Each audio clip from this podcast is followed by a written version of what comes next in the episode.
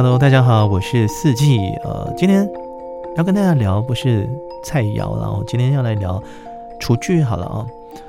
呃，四季说菜其实做了 podcast 没有几期哦，那每一集呢其实都是即兴的，也没有看哦准备稿子，所以其实就有点像是在跟大家来分享一些感受啊。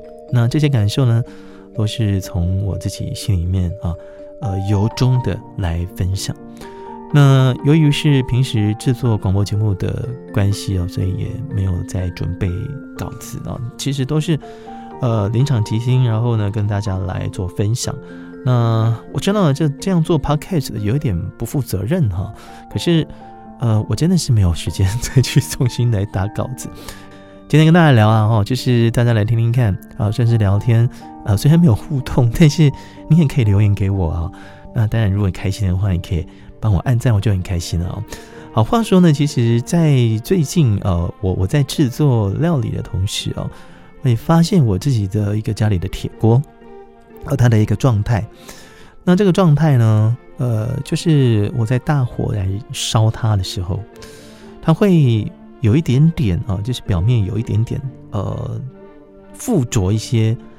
呃，也许是碳粒哈，那它就会变颜色哦。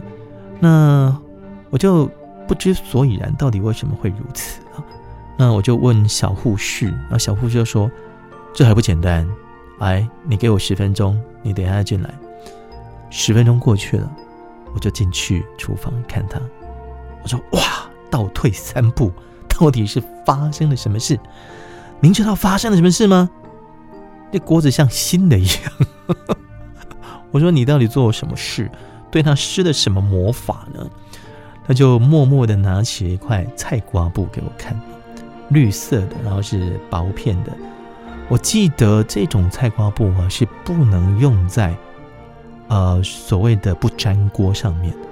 我说，哎，这个不是含有这个什么钢刷吗？你怎么这样做？对呀，要钢刷才刷得起来啊！你说刷什么？刷表面的沉积物啊，因为。这个铁锅是可以刷的，但是不粘锅是不能刷。只是说每次刷完之后呢，你就必须再给它重新开锅啊。呃，小吴是这样说，我就哦，对对对对，原来是这样子啊。当然，我想这是我之前呃还不知道说怎么去保养这锅子的时候，呃，跟小吴师的一个对话。那我现在知道怎么保养啊。那当然呢，我想开锅的过程也是非常重要的。为什么呢？因为铁锅呢，它是有毛细孔的，它上面没有任何的涂层，没有啊，它就是有把它给呃做好之后抛光这样的一个处理而已。那当然我们要做一个，嗯，应该说我们在家里面掌厨，在呃炒菜的同时，也许有时候可能呃讲个电话啊，或者是呃回个这个马特式的讯息啊，或一个其他的讯息等等之类的。你就忘了你在煮菜了，然后呢就闻到了很焦的味道，那就烧焦了。可是烧焦的话呢，你不用紧张哦，直接就把它给重新的呃洗洗，然后呢刷一刷，就可以再重新运用，这是没有问题的。所以说呢，跟大家来分享这个部分啊，也希望各位朋友呢，如果你家里面有用铁锅在料理的同时，哦，千万不要认为说啊它怎么了，怎么会有锈？哎，有锈也没关系哦。直接刷一刷，刷完之后呢，再重新开锅就好了。这绝对是安全而且是可靠可以用的。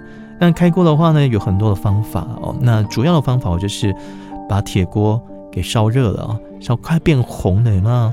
就是那个呃，把用用一滴水滴上去，它会像在表面滚滚滚滚那样的一个热度的时候，你就可以倒油，然后把火熄灭，把那个油呢均匀的粘附在。铁锅的那一层的表面冷却之后，再把它收起来，这样就可以了。这就完成了呃基本上的铁锅的开锅啊。那当然呢，下一次如果说你要煮菜啊，或者是煎蛋之类的啦，你一定要是热锅冷油，这样呢才能够保持锅底的一个隔绝的呃一个功能。这样呢要煎蛋煎荷包蛋啊。绝对可以煎得非常漂亮，而且完全不粘锅哈，还比不粘锅还要好用啊！因为但是不粘锅好用的地方是，你只要能够遵守它的规则来做的话，基本上啊不粘锅还是 OK 的。只是真的很怕像我刚刚说的状况了，讲电话讲到忘记，呃，烧焦了，那不粘锅就毁了，知道吗？不粘锅不能空烧，那铁锅还可以哦。好，以上就是跟大家分享今天的四季说菜单元，但是不说菜，我们跟大家分享的是国剧。我是四季，咱们下次再见，拜拜。